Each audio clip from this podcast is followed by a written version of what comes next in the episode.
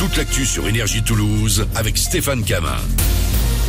Bonjour à tous, une journée toujours aussi maussade et perturbée sur la plaine toulousaine. Le vent d'ouest va souffler fort encore aujourd'hui sur notre région. Oui, il nous amène encore de gros nuages chargés de pluie du matin au soir. Les températures sont en baisse. Nous aurons 15 degrés cet après-midi de Saint-Jory à Castanet-Tolosan. Et puis demain, eh ben, on notera une accalmie demain avec le retour des éclaircies en journée notamment. La grève se poursuit, elle, à la SNCF. Encore des perturbations ce matin, la veille de nouvelle journée d'action nationale contre la réforme des retraites.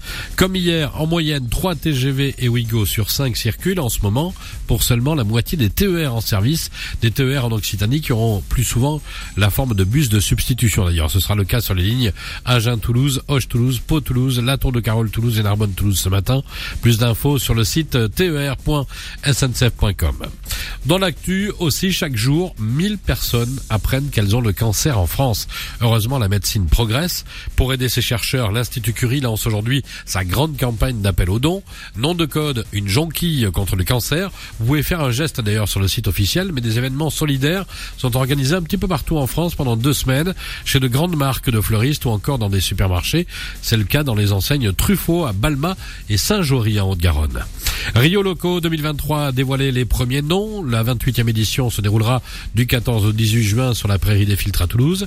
Le thème cette année sera Mondo Mix, un plaidoyer pour les musiques populaires d'aujourd'hui de tous les continents. Alors plus de 25 artistes sur scène, avec notamment la chanteuse Imani, Tiken Jafakoli ou encore DJ Travella, entre autres. Programmation et billetterie sur le site rioloco.org. Et puis Nuit Incolore franchit les Alpes avec son hit dépassé. Le Suisse de 21 ans propose un premier extrait de son mini-album attendu le mois prochain.